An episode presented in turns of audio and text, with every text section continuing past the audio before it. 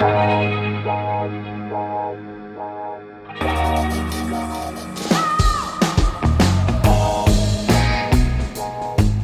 à lire, un podcast de Bernard Poirette. Ça commence comme ça. Antonia Scott ne s'autorise à penser au suicide que trois minutes par jour. Pendant ces trois minutes, elle est capable de calculer la vitesse à laquelle son corps heurterait le sol si elle sautait par la fenêtre, le nombre de milligrammes de propofol nécessaires pour sombrer dans un sommeil éternel, et combien de temps elle devrait rester immergée dans un lac gelé pour que son cœur cesse de battre? Antonia Scott a un quotient intellectuel stratosphérique, n'empêche qu'elle vit prostrée dans un appartement vide du centre de Madrid. Antonia est tout simplement fascinante. En toute logique, elle est le personnage central du livre. Juan Gutiérrez est enquêteur de police à Bilbao. Il n'est pas gros, mais il a un torse en forme de tonneau et deux bras avec des muscles de leveur de pierre. Son record personnel est de 293 kilos. De plus, il est roux, homosexuel et il vit avec sa maman. Par ailleurs, il dit de lui Je suis un bon flic, je suis un putain de super flic. Ron est l'autre personnage clé du livre.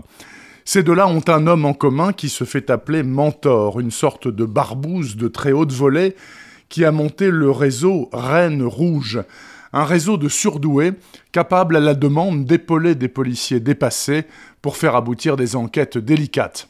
Antonia en fait partie, après avoir brillamment passé un test dont je ne vous dis rien tant il est intelligent. Mais depuis que son mari est dans le coma, Madame Scott s'est auto-débranchée et vit couchée derrière les volets fermés de son logement. Quant à Gutiérrez, pour éviter une lourde sanction administrative, il est obligé d'accepter le pacte de mentor, on oublie tout si vous arrivez à remettre Antonia au boulot.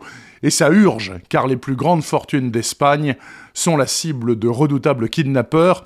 En échange de leurs otages, ils ne veulent pas d'argent, ils veulent ce qu'aucun de ces milliardaires n'est prêt à donner et que je me refuse, mordicus, à vous révéler. En conséquence, les cadavres commencent à s'entasser. Voilà, 500 pages qui se lisent sans souffler, porté par deux personnages supérieurement originaux et attachants, capables de dire de leurs collègues officiellement en charge de l'enquête le monde est gouverné par les médiocres, les égoïstes et les crétins, particulièrement par ces derniers. Or, le capitaine Parra semble être une intéressante combinaison des trois.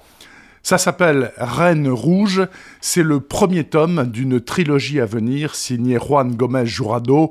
C'est sorti en janvier chez Fleuve Noir, et pour ce retard impardonnable, je serai puni, forcément puni, au soir du grand jugement. Retrouvez le podcast C'est à lire avec Bernard Poirette sur toutes les plateformes de téléchargement. Et rendez-vous sur le site bernardpoirette.fr pour vous abonner à la newsletter et être informé dès qu'un nouvel épisode est publié. Suivez toute l'actualité du podcast C'est à lire sur les pages Facebook et Twitter de Bernard Poirette.